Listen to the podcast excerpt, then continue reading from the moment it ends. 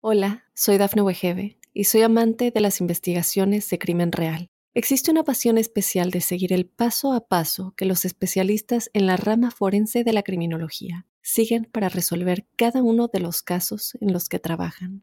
Si tú, como yo, eres una de las personas que encuentran fascinante escuchar este tipo de investigaciones, te invito a escuchar el podcast Trazos Criminales con la experta en perfilación criminal, Laura Quiñones Orquiza, en tu plataforma de audio favorita.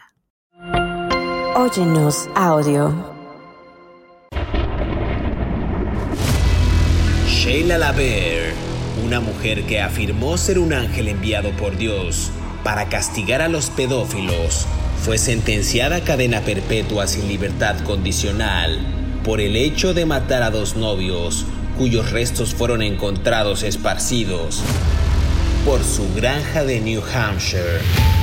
Un jurado encontró que la Bear estaba cuerda cuando cometió los asesinatos, dado que ya había admitido que el Estado podía demostrar su culpabilidad de dos cargos de asesinato en primer grado la única tarea del jurado durante su juicio, que duró cinco semanas, fue determinar si estaba loca cuando mató a Michael DeLoche en 2005 y a Kenneth County en 2006. ¿Estás listo para conocer su historia? No tengas miedo, que ya empezó Crímenes de Terror. Bienvenidos a Crímenes de Terror. Si aún no te has suscrito al podcast, oprime el botón de seguir en la plataforma en la que nos estés escuchando, ya sea en Spotify, iHeartRadio, Amazon Music o Apple Podcast. Así podrás recibir cada sábado la notificación de un nuevo episodio de Crímenes de Terror. En esta ocasión en el podcast vamos a conversar acerca de Sheila Labarré, una criminal estadounidense, dicen que posible asesina serial, sentenciada a dos cadenas perpetuas consecutivas sin posibilidad de libertad condicional. Esto luego de ser condenada por el asesinato de dos hombres. Su nombre real era Sheila K. Bailey. Es una, una, historia bastante interesante de la cual hay detalles bastante peculiares y escabrosos. Y para entrar en detalle y comenzar a hablar de esta asesina, quiero darle la más cordial bienvenida a David Orantes, quien semana a semana nos brinda detalles puntuales de estos criminales. ¿Qué tal David? Buen día, buena tarde, buena noche, ¿cómo estás? Muy contento porque fíjate que me acaban de informar que nuestro podcast de crímenes de terror ya ha rebasado los 2 millones de podescuchas, ¿no? De descargas. Esto quiere decir que tenemos dos, eh, pues, supongamos que hay una persona que lo repite todos, ¿no? Son 100, más de 100. Pero tenemos, como dirá Roberto Carlos, tenemos más de un millón de amigos, ¿no? Este, muchas gracias a todos. Me estoy poniendo al día con los mensajes que recibo de los de odio, sobre todo. Este, pero también le quiero contestar a la gente que nos escucha en Dinamarca, en Nueva Zelanda, en Japón, en, aquí en Estados Unidos. Mi vecina Patricia, que no deja de molestar un día sí y el otro también. Este, así que bueno, esperemos que Mm, porque ella vive aquí, además ella me dijo, yo también vivo ahí en Houston y que no sé qué, ojalá un día me lo encuentre para decirle sus verdades. No, digo yo, la verdad, yo le tengo miedo a la señora porque no me vaya a encontrar y me dé unas cachetadas, ¿verdad? Porque dice que te maltrato. Pero bueno, muchas gracias a todos por, por que hemos logrado este, esta, esta marca tan importante en la historia de un podcast en español en los Estados Unidos. Y pues si no les gusta, dígaselos a sus enemigos para que no les guste a más personas y nos sigan odiando, ¿verdad? No, y si les gusta, pues así vamos bien. Pues es que es la idea, ¿no? Que nos recomienden estas dos millones de descargas que bien dices, es una comunidad nutrida que goza de escuchar estos debates, estas conversaciones íntimas acerca de los asesinos en serie, detalles que quizás en otros lados no los van a escuchar eh, como lo contamos nosotros, ¿no? Con esta, con esta dinámica que tenemos. Insistimos mucho en estos agradecimientos, personas igual de España, de México, de Argentina, de Chile, que nos mandan sus mensajes. Eh, muchas gracias y pues gracias a ustedes es que este podcast ha llegado tan, tan, pero tan lejos. Sheila Laber, mi querido David Orantes. Un personajazo la señora, ¿eh? Un personajazo la señora, ¿no? Mira, ella es del sur de los Estados Unidos. Entonces, como es del sur de los Estados Unidos, tiene la onda de ser un poco rubenesque, ¿no? Rubenesque si me permites la expresión, o sea, es rollicita, ¿no? Así de como las pinturas de Rubens, por eso se les dice a las mujeres Rubenes, porque es el tipo muy común del sur de los Estados Unidos. Son estas, eh, eh, eh, este tipo de mujeres que son como, como rollicitas, pero acinturadas, ¿no? Y luego, y caderonas también, ¿no? Este, este, y que además me parece, a mí me parecía muy guapa la señora de joven, ¿no? Pero bueno. Eh, incluso ya Madurona estaba 2-2. Pero bueno, el, caso es que. El caso es que esta señora creció en Alabama. Esta señora no se llamaba Laver, ¿no? O sea, Sheila Laver. Ese no era su nombre verdadero. Ella se llamaba Sheila Cale Bailey. Ella nació de manera paradójica el 4 de julio de 1958, que es el día de la independencia de los Estados Unidos, es el 4 de julio. Y ella, debido a su personalidad, ella nació en Fort Payne, Alabama. ¿no? que es un estado aquí del sur de los Estados Unidos, ¿no? Es el Bible Belt, una sociedad conservadora tradicionalista, ¿no? El, el, cinturón bíblico, la palabra del Padre es la ley, ¿no? Y, la del pastor de la iglesia es la doble ley, ¿no? Ella, el rol de la mujer en el sur ha cambiado mucho, ahora ya son mujeres más echadas para adelante, pero en los años 60 pues no era así, ¿no? ella creció en el contexto de los conflictos interraciales en Alabama y ella en realidad se llamaba, en realidad se llama Sheila Kay Bailey. Ah, ella nació, era la menor de varios hermanos y hermanas y como nació el 4 de julio le decían Firecracker. Firecracker es como como palomita en español de pólvora que se usa para quemar, que son así que vienen como en triangulitos y son mm, unos pequeños dispositivos de pólvora chiquitos que se venden, incluso se le venden a los niños, bueno, se les venden al adulto, pero los pueden jugar los niños que explotan, ¡pac! ¿No? Eso es un firecracker, no hace, hace una explosión, ¡prax!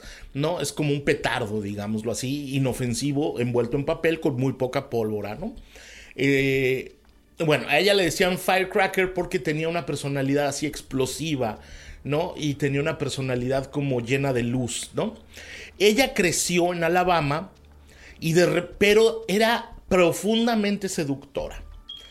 ¿No? Desde la adolescencia era alguien, a mí me recuerda mucho, no quiero frivolizar la, la vida de esta mujer, pero a, mí me recuerda mucho como a Jessica Rabbit, ¿sabes? Como esta mirada, esta mirada como de soy vulnerable pero soy poderosa, ¿sabes? Así, y te estoy seduciendo. Que hay mujeres que te ven así todo el tiempo y que, además los hombres somos unos tontos porque ahí vamos como lelos, ah", ¿no? Este, bueno, un poco así. ¿Sabes? Soy esta mujer débil, necesito un hombre que me cuide y me proteja, pero al mismo tiempo yo te yo podría hasta matar por ti, ¿no? Que te ponen esa mirada como de, de, de borreguita en celo así, algo así, ¿no? Este, bueno, el caso, qué horror, qué tarugada acabo de decir. Bueno, el caso, ya lo dije, pues ya que. Bueno, el caso es que luego se descubrió que esta pobre mujer, porque la verdad fue una pobre mujer, sufrió de abuso sexual por parte de su padre. No, presuntamente el padre de la de Sheila K. Bailey, ella lo dijo, entonces suponga, vamos a concederle el beneficio de la duda, ¿no? Ella eh, dijo que su padre era un alcohólico, que la ah, abusaba sexualmente de ella. Esto tiene que ver, muy importante, porque luego con sus crímenes. Eh, que abusaba sexualmente de ella y que abusaba también de sus hermanas y que era un hombre abusaba de la madre, llegaba borracho y, le daba de cachetadas y la, violaba, ¿no? Aunque, aunque la gente no lo sabe, pero dentro del contexto legal existe la violación a tu esposa, ¿no? Si la esposa dice que no, es no. Y si la forzas, eso ya es una violación. Bueno, y abusaba de sus hermanas, abusaba de ella.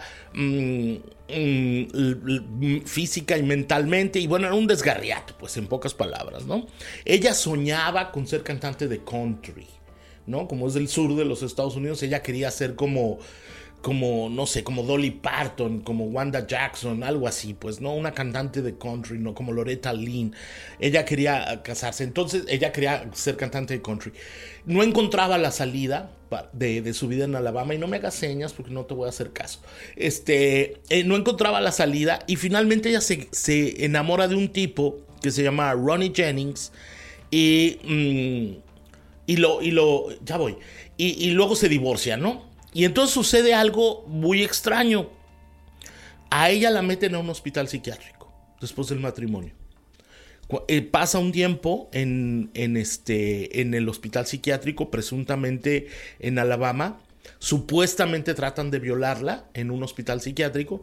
Ella se, finalmente la, la liberan del hospital psiquiátrico y se va a vivir, deja Alabama y se va a vivir al norte de los Estados Unidos, concretamente a Epping, New Hampshire. Porque en la segunda parte del capítulo les voy a contar por qué. Es que yo vi, leí todo el leí todos los documentos del caso. Está buenísimo. Es que está muy bueno. van, a, van, a, escuchar la historia de esta mujer que es bastante interesante. Nada más déjame dar un dato. Ella se graduó en 1976 de la escuela secundaria de Fort Payne. Eh, decías que había contraído matrimonio con Ronnie Jennings. Eh, después fue ingresada a esta institución psiquiátrica, pero ella también se hizo pasar eh, con otro nombre, como Sheila Bailey Jennings. O sea, tenía como esta facilidad, digamos, o este tipo de cambiar su identidad de acuerdo a lo que ella le pareciera. Hablas de la eh, del intento de abuso sexual de un empleado, pero ahí mismo en esta instalación psiquiátrica intentó suicidarse. Entonces es una mujer que tuvo bastantes perturbaciones desde la infancia. Hablabas tú justo del abuso de su padre y también de los amigos de su padre, eh, lo cual es bastante fuerte para, para una chica, para una adolescente, que trataba ella quizás de encontrar pues algún tipo de salida o algún tipo de pues divertimento, entretenimiento, desarrollo tanto físico como cultural y no lo encontró y vamos a ver en el siguiente segmento cómo se desenvuelve y se desencadena estos actos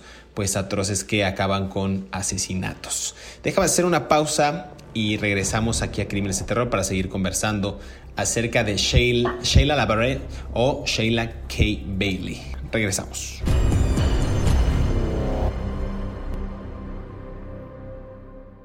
Hola, soy Dafne Wegebe y soy amante de las investigaciones de crimen real. Existe una pasión especial de seguir el paso a paso que los especialistas en la rama forense de la criminología siguen para resolver cada uno de los casos en los que trabajan. Si tú, como yo, ¿Eres una de las personas que encuentran fascinante escuchar este tipo de investigaciones? Te invito a escuchar el podcast Trazos Criminales con la experta en perfilación criminal, Laura Quiñones Orquiza, en tu plataforma de audio favorita. En una entrevista grabada y reproducida en la corte, la Bear dijo que se sintió impulsada a matar a Deluge porque él lastimaba y mataba a sus animales.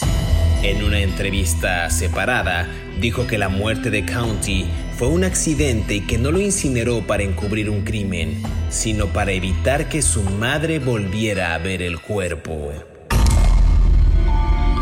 Los miembros del jurado también escucharon algunos de los cientos de grabaciones que la Bear hizo de sí misma, algunas de las cuales la mostraban interrogando o reprendiendo a sus víctimas.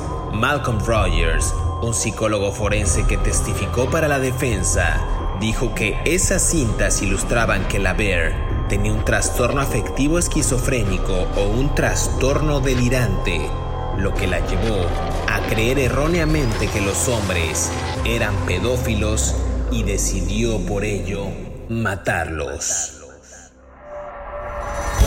Sigue escuchando la historia de Sheila LaBear aquí en Crímenes de Terror.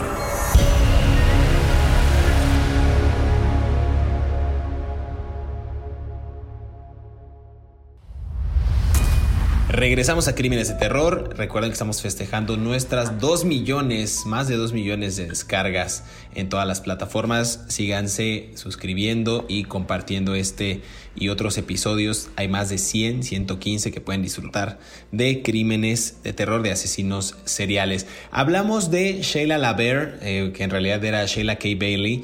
Decíamos que se había internado, había sido ingresada a una instalación psiquiátrica luego de intentar suicidarse. E intentaron abusar de ella sexualmente un empleado, pero cuando era más joven también intentaron abusar de ella eh, pues amigos de su papá, inclusive su papá. Se casó en 1981, después de que había salido de esa institución con John Baxter, y fue cuando se mudó de Fort Payne hacia Epping, New Hampshire, en 1987, decías tú, David, pero esto luego de responder un anuncio personal colocado por Wilfred Bill Laver, un quiropráctico. Nunca se casó legalmente con ese sujeto, pero se movió hasta allá después de que leyó un anuncio, respondió un anuncio personal colocado por este hombre y creo que ahí empieza la parte interesante de esta historia. Sí, el quiropráctico tenía como 30 años más que ella, ¿no? Pero como, como me acaba de decir mi novia la cubana, para el amor no hay edad, ¿no? Ella tiene 26, ¿no? Entonces supongamos, ¿no? no es cierto. ¿Y yo qué? bueno, ¿Cómo que tiene 26 años? Ajá. ¿Qué tiene? Pues cada quien. no, igual. Mientras sea mayor de edad, tú puedes andar con quien tú quieras y mientras haya consenso. Bueno, el caso es que... Bueno, no voy a hablar aquí de mi vida privada. El caso es que ella, e, ella le mandaba fotos a, a este, a, ¿cómo se llama? A este quiropráctico de New Hampshire. Este hombre ya era rico, era un doctor, tenía una gran propiedad ahí en Epic, New, Epic, New Hampshire. Epic es un pueblo con doble G de 7 mil personas. Es una zona rural. Hay mucha gente que va de un lugar a otro todavía en caballo o en carretas. O sea, este, viven la vida pasible, así ya sabes, bucólica, con el bosquecito atrás, con tu perrito en el porche, ¿no? Este, y ahí haces fogatitas y ya todo tranquilo y peaceful. Y ella le mandaba fotos, ¿no? A él y le decía, oh, sí, tú eres, you're the one. Y le mandaba fotos súper sexys. Hay, un detalle, una vecina declaró que ella siempre usaba el método de seducción a los hombres y buscaba hombres que tuvieran debilidades de algún tipo, era como muy lista para leer a los hombres. Incluso esta vecina le, le dijo un día, Sheila le dijo que los hombres eran como perros, ¿no? Que había que ponerles un collar, ¿no? Y que, y que todos, y que a partir de ahí ya los controlabas. Bueno, el caso es que ella se muda y eh, el, doctor quiropráctico se muere en extrañas circunstancias, ¿no? Nunca se aclaró su muerte, aunque tampoco se sospecha que lo mató, pero tampoco se ha podido comprobar nada. Para no hacerte el cuento largo, ella empieza a usar el apellido de él cuando no estaban ni casados, ¿no? Ella vivió varios años con él, pero, bueno, no muchos, pero algunos. Eh, no estaban ni casados, pero ella se presentaba como la señora Labert. Y ella le decía a las personas, pero oiga, usted no es la esposa de él, a ti que te valga más. Yo soy la señora de él.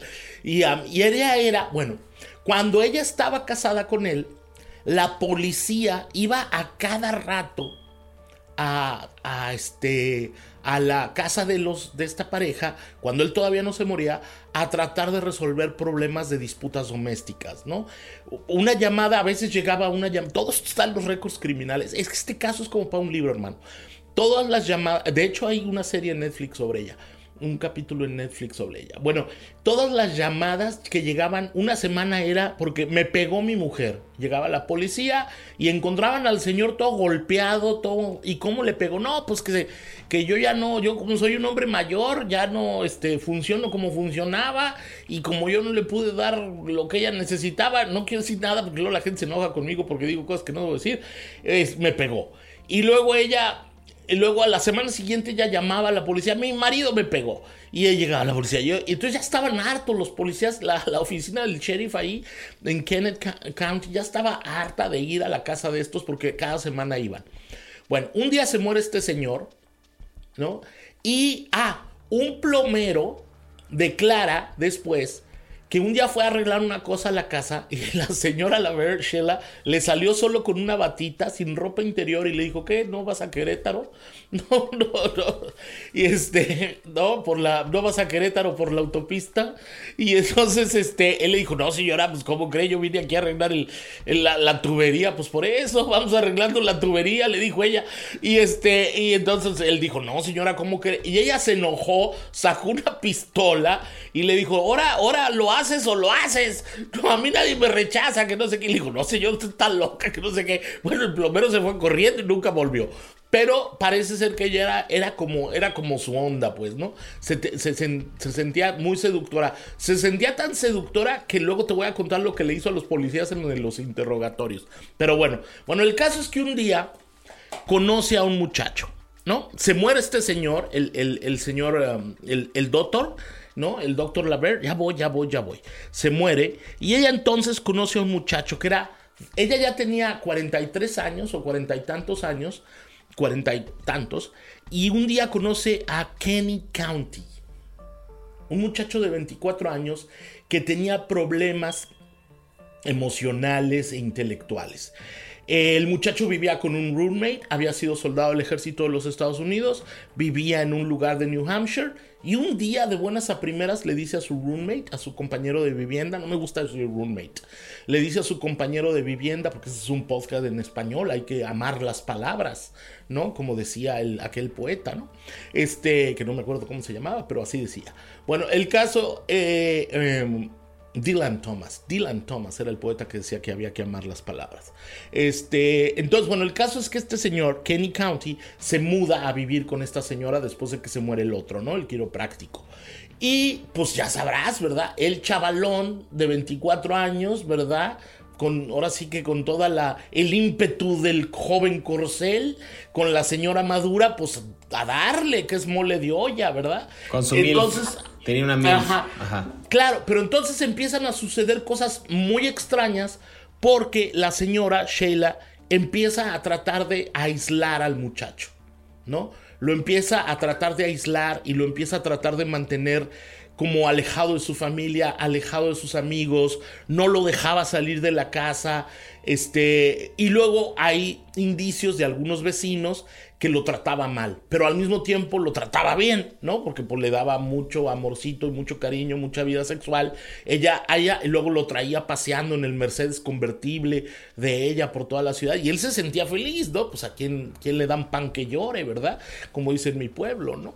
Este, y entonces, pero, pero la mamá se preocupa porque ella no le contesta, el hijo no le contestaba, la mamá de Kenneth no le contestaba las llamadas, no le contestaba los mensajes, no le hablaba. Estamos hablando del año 2006, ¿no? Si mal no recuerdo, ¿no? Y entonces ella también se conocen por medio de unas de estas revistas de, de, personas que buscan pareja. Un día la mamá le habla a la policía de manera frenética y le dice a los policías, vayan a mi hijo porque mi hijo está desaparecido. Va un oficial, un sargento, aquí tengo el nombre, pero no me acuerdo, si quieres te busco el nombre. Ahorita te busco el nombre. Vamos a buscarte el nombre del sargento. Un sargento va Sí, pues el sargento Sean Gallagher, fíjate nomás la precisión que traigo. El 24 de febrero del 2006 va a la casa de Sheila porque la mamá del muchacho, Caroline, les llama y les dice, mi hijo está perdido, no lo podemos encontrar, no sabemos qué pasó. Bueno, total, el, el, sargento dijo, ¿y dónde está su hijo? Pues se fue a mudar con una señora que se llama Sheila, ahí en, en Epic, New Hampshire. Dijo, uh, ya la conozco. Y el sargento dijo, bueno, ahí voy otra vez a la casa. Bueno, cuando llega el sargento, rápido, rápido, rápido, te cuento, ella abre la puerta y le dice, no, yo no sé dónde está. Oiga, pero es que su, la mamá lo está buscando, que no sé qué. Cuando le dice, bueno, sí está, pero se está bañando. Y lo saca ella, empujándolo prácticamente al muchacho. Estamos hablando de febrero, de, de, en febrero hacía frío. Y él solamente iba vestido con un pantalón de mezclilla, sin camiseta ni zapatos. El torso desnudo. Mire, ya lo vio, aquí está, adiós. Y ya, ese fue la primera vez que tienen un encuentro y nunca y luego lo vuelven a ver en un Walmart, pero esa es otra historia que te voy a contar ahorita. Pero bueno, ya, vamos, vamos. Déjame nada más retomar un poquito el tema del quiropráctico que cuando nada nos faltó ahí un dato para, para darle a la audiencia, a los podescuchas, que cuando muere este sujeto, eh, Bill, eh, Bill Laber, el que era eh, pues este quiropráctico. También esta mujer anduvo con un jamaiquino de nombre Wayne Ennis en York, Maine. Esto es agosto de 1995. Y cuando se divorcia Laber de Ennis en 1996, eh, un año después esta mujer Sheila solicita una orden de restricción en contra de este sujeto jamaiquino luego de que este supuestamente la golpeara. Eso es nada más hay un, datito que, tenía. Eh, y la otra es que después de que se murió el quiropráctico, esta mujer hereda pues gran parte de la fortuna que tenía este señor, una granja, y los hijos de su relación anterior, estamos hablando de Wilfred, del quiropráctico, intentaron pues ganar ese dinero o apelar para heredar ciertas propiedades y pues dijeron que según las autoridades que tenía derecho a un 50% del éxito en caso de que fallara los jueces a su favor, ¿no? Entonces no lo lograron. Eh, después, eh, pues ya les contaremos la historia de cómo la capturan, pero sigue después el caso de Kenny County, del que acabas de mencionar, que me parece buena esta cronología que vamos llevando aquí en Crímenes de Terror. Déjame hacer una pausa y regresamos para seguir conversando acerca de Sheila K. Bailey. No se despegue.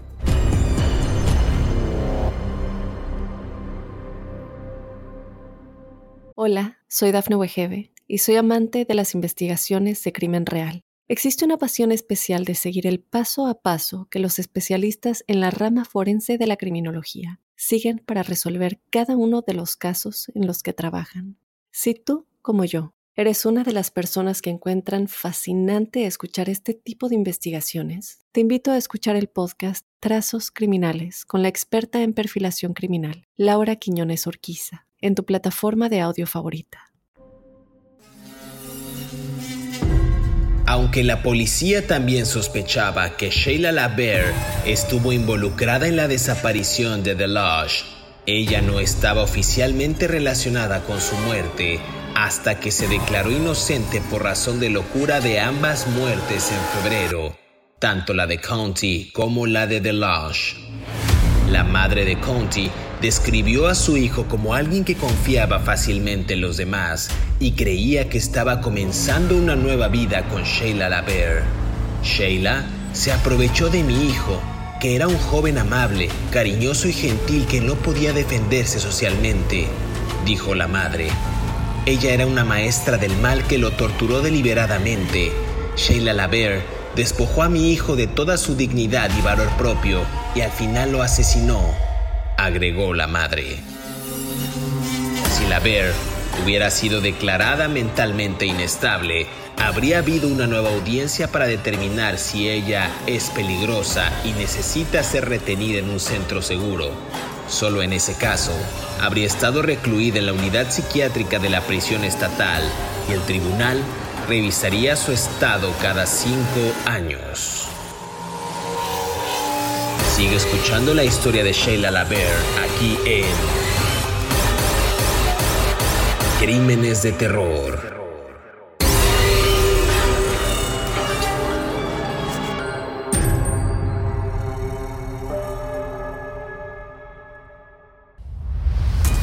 Regresamos a Crímenes de Terror, estamos conversando acerca de Sheila K. Bailey.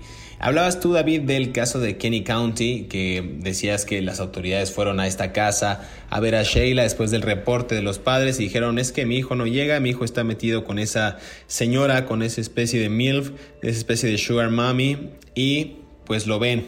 Es una MILF. Es una MILF, es cuando una persona menor anda con una señora se le conoce así, como una MILF, como una mujer que es... ¿Qué quiere decir MILF? Eh, no sé. No sé. Te estoy metiendo en problemas. Me estás metiendo en problemas, pero mira, en este momento yo lo estoy este, googleando y es una mujer atractiva que por su edad podría ser la madre de la persona que emplea el término. O sea, es como si tuviera una ausencia de madre y este sujeto menor, por supuesto, encuentra atractivo a ella para, no solamente para recibir afecto, sino para dotarlo de ciertas cosas, ¿no? Hay ropa, vestido, eh, inclusive, pues sexo, coito, el coito. Quiere decir mothers I like fornicate. Exacto. Pero con otra palabra, la F, ¿no? Pero más o menos es eso. Fuck, sí. madres que me gustaría fornicar. Pero bueno. Exactamente. Este, pero bueno, está bien.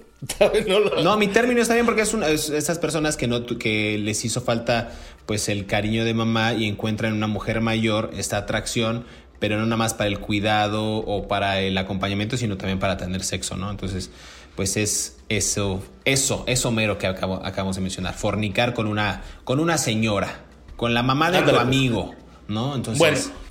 No, no, tampoco. pero bueno, no digo, mantengamos el respeto al amigo. Bueno, este, a ver. Bueno, el caso es que un día una persona del Walmart local en Epic, New Hampshire, le llama a la policía y dice, oigan, está aquí una señora bien loca está pegando de gritos, trae a un muchacho en una silla de ruedas y está gritando que va a demandar a todo mundo y anda comprando queroseno y gasolina y quién sabe cuánta cosa y, este y bueno, no y entonces la, la, la, la, dicen el sheriff, ok, ¿quién es? Pues sí, es una señora, la señora Laver que viene, uh, dice el sheriff, otra vez. entonces van. Y eso tiene que ver después porque la mamá de este muchacho de Kenneth mm, puso una denuncia en contra de, de, en contra de la, ¿cómo se llama? De la policía local. Pero bueno, eso es otro caso.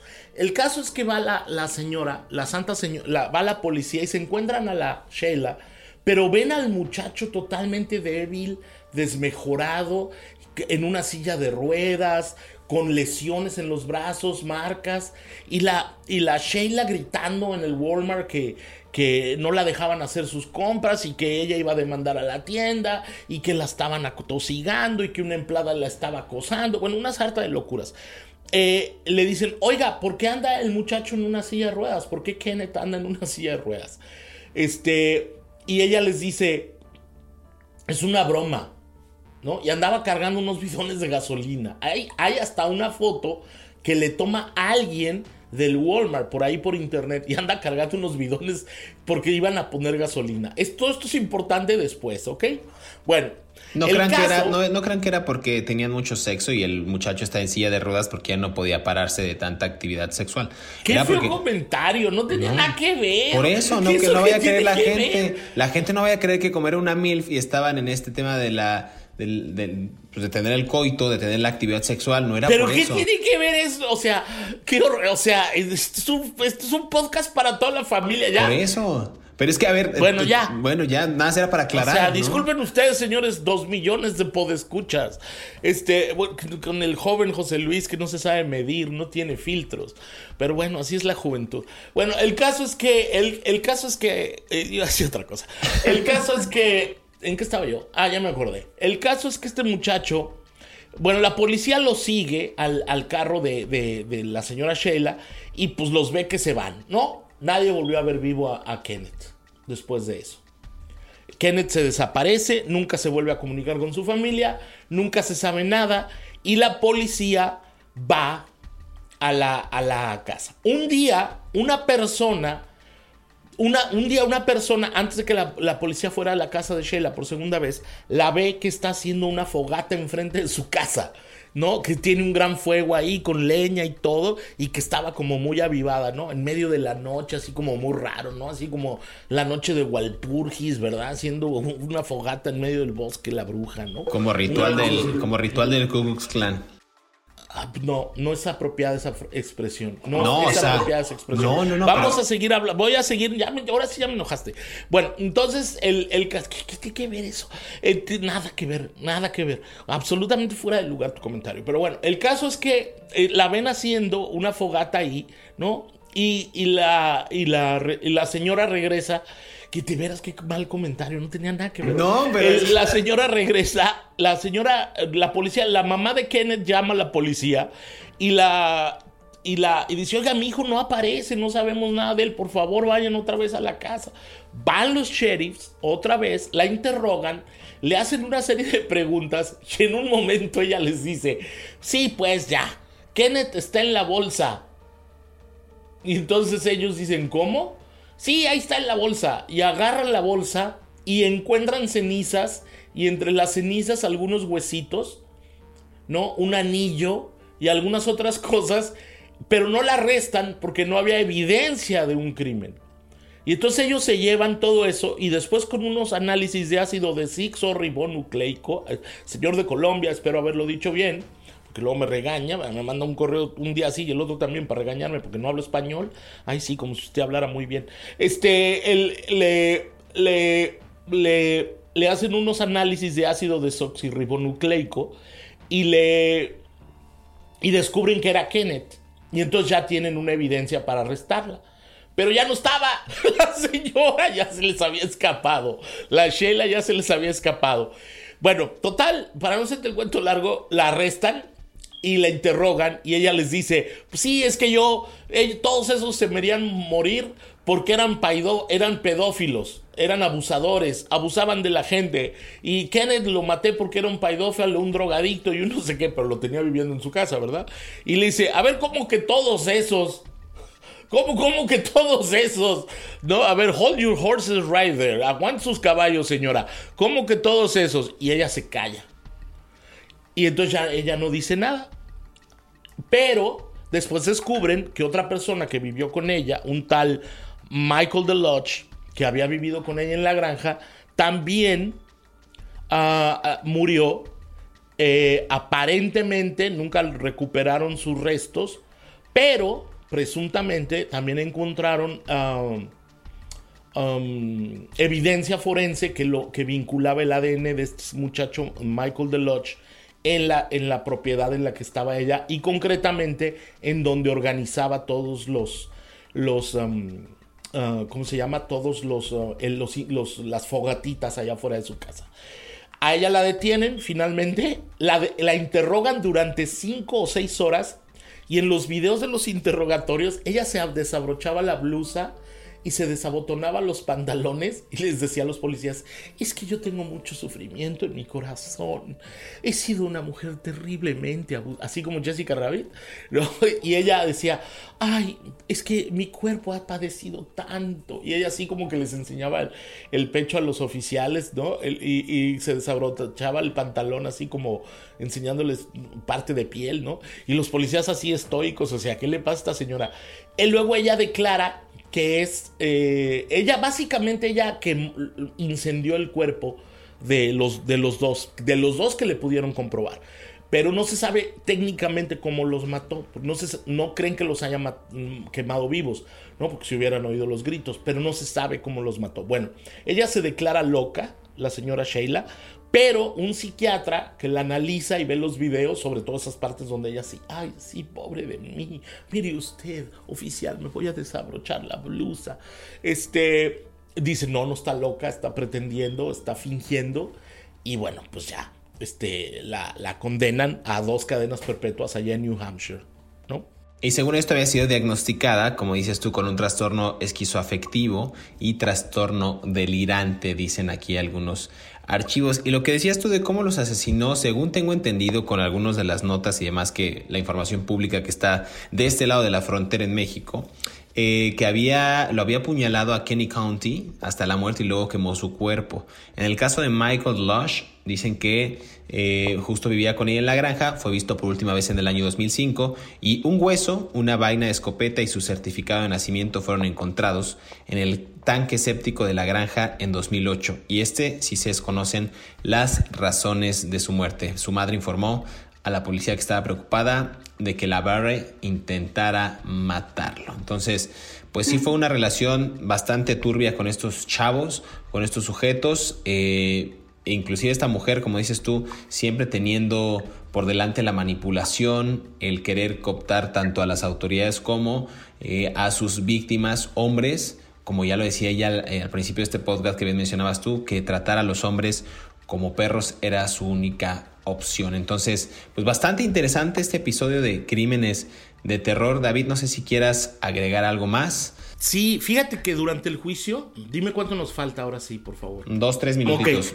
Fíjate que durante el juicio una persona que se llama James Brackett, que fue novio de, de Sheila, Sheila Labar, declaró que él estuvo en una relación abusiva, o sea que ella abusaba de él emocional y, físicamente durante seis años. Luego, mm, otro novio que tuvo, este Wayne Ennis, eh, le testificó también en la corte que ella le pidió que matara a un tal Wilfred, no me acuerdo quién era ese Wilfred, eh, pero bueno, mm, y, bueno, incluso la hija de uno de sus novios, una muchacha que se llama Laura, no voy a decir su nombre porque es pues, o sea, ya, pues ya pasó esto hace muchos años, en el 2006, nunca mm, mm, escuchó decir a, a, Sheila que quería matar gente, ¿no? Que le iba a disparar a las personas y tal. Y nunca le gustó Nunca le gustó la relación que tenía su papá con, con Sheila porque decía que era una relación tóxica, que ella era una mujer que estaba muy, muy, que abusaba a gritos de él, que abusaba físicamente de él, ¿no? Eh, esto de un, un desorden esquizoafectivo y un desorden de, delusional que tenía fantasías, ¿no? Vivía en un mundo de fantasía, pues te habla mucho del daño que le provocó su propio papá, ¿no? Eh, nuevamente, digo, yo un poco, lo cuento un poco entre risas, pero, pero nuevamente estamos hablando de una mujer que fue víctima y se convirtió en victimaria, ¿no? Entonces, eh, ella, por los abusos que padeció de su padre, abusos sexuales, abusos este, emocionales, verbales, eh, pues se convirtió en una asesina en serie. Se le pudieron comprobar esos dos crímenes, como tú bien dices, sin embargo, probablemente pues, cometió más y pues no se va a saber. Ella apeló su caso, se dijo que no, que ella estaba loca y que todo había actuado con, su locura, no le aceptaron la apelación. ella está, no sé por qué ella está sirviendo su condena, aunque los crímenes fueron en New Hampshire, no entiendo muy bien por qué ella está purgando su condena en una cárcel de Florida, ¿no? En Florida City. No tengo la menor idea, ese detalle no está especificado, nada más dice que la transfirieron de un estado al otro una razón que no está en los, en los documentos legales del condado de ¿no? En el, en el condado donde fue, donde fue el juicio y ya. Eh, nuevamente, eh, ya sé que lo cuento con mucha frivolidad, pero nuevamente una, un adulto le desgració la vida a una niña o a un niño, una niña en este caso, y esto a su vez llevó a esta persona a causar crímenes posteriormente. Entonces, pues como yo siempre digo, cuidemos a nuestros niños porque pues no sabemos lo que va a pasar después con ellos, ¿no?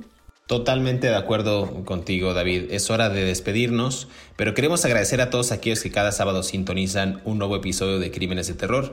Recuerden que estamos leyendo sus comentarios a través de las redes sociales de Mundo Now y también a través de nuestras cuentas personales. No olviden activar el botón de seguir en la plataforma que nos estén escuchando para que les llegue la notificación y sean ustedes los primeros en disfrutar de estas historias. Hasta pronto, nos escuchamos en el próximo episodio de Crímenes de Terror.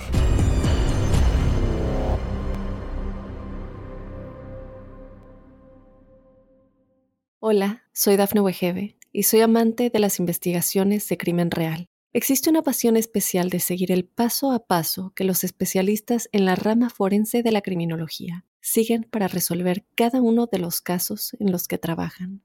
Si tú, como yo, ¿Eres una de las personas que encuentran fascinante escuchar este tipo de investigaciones? Te invito a escuchar el podcast Trazos Criminales con la experta en perfilación criminal, Laura Quiñones Orquiza, en tu plataforma de audio favorita.